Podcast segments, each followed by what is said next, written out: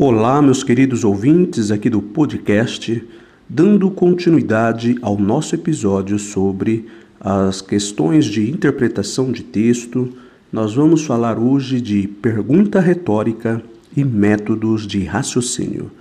A pergunta retórica é aquela que não exige uma resposta imediata, pois seu objetivo é provocar a reflexão.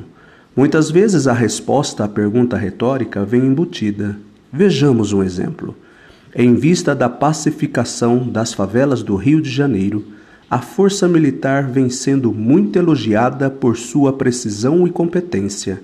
Precisamos realmente de uma nova ação militar para restaurar a paz nas comunidades ou agora é o momento de levar cultura a elas? Olha a pergunta. A primeira parte da pergunta traz um não como resposta embutida. Afinal, já houve pacificação. A segunda parte da pergunta é o foco.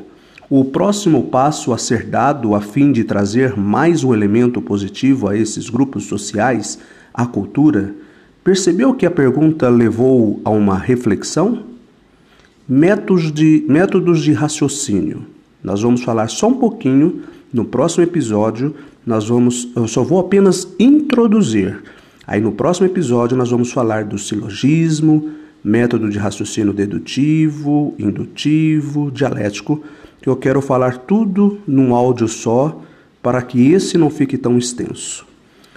Os métodos de raciocínio ou métodos argumentativos servem para construir a argumentação de maneira lógica, partindo-se de um conceito geral para um conceito particular ou vice-versa.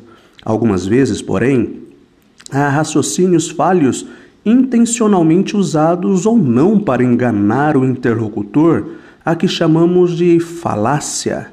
Vamos entender isso melhor a partir da análise dos conceitos de silogismo e dos derivados métodos dedutivo, indutivo e dialético. Só que esses ficarão para o próximo episódio. Tenham todos um bom dia e bons estudos. Tchau, tchau.